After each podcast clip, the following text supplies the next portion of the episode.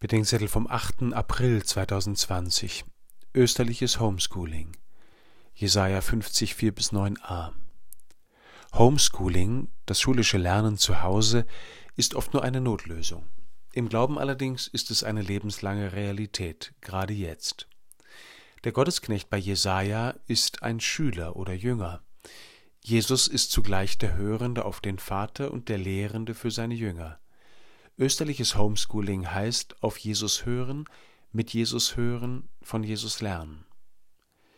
Wer auf Jesus hört, hört den Schüler des Vaters und das, was er vom Vater gehört hat.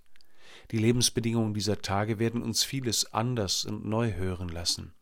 Die Worte im Abendmahlsaal, in Gethsemane, im Prozess und auf Golgotha, die Worte seiner letzten Tage spricht Jesus hinein in die müde und erschöpfte Welt unserer Tage. Je vertrauter wir mit Jesus werden, umso mehr werden wir auch mit ihm hören. Dieses Hören geht immer in zwei Richtungen. Wir dürfen mit Jesus auf den Vater hören, gerade dort, wo er in die Einsamkeit geht oder schweigt. Und wir sollen mit Jesus auf die Menschen hören, auf die in Not und Verzweiflung, aber auch auf die in Wut und Hass. Schließlich dürfen wir durch diese Tage als Schüler Jesu gehen. Wir können von Jesus das Leben und die Liebe und die Freude lernen, die bleiben, selbst durch den Tod hindurch.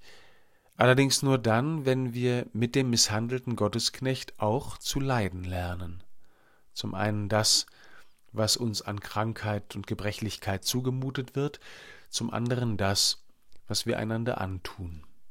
Und den unverschuldeten Hass von Menschen zu erleiden, wird noch schwerer sein, als es die Last von Krankheit und Alter jetzt schon ist. Österliches Homeschooling heißt auch leidensfähig werden um der Osterfreude willen.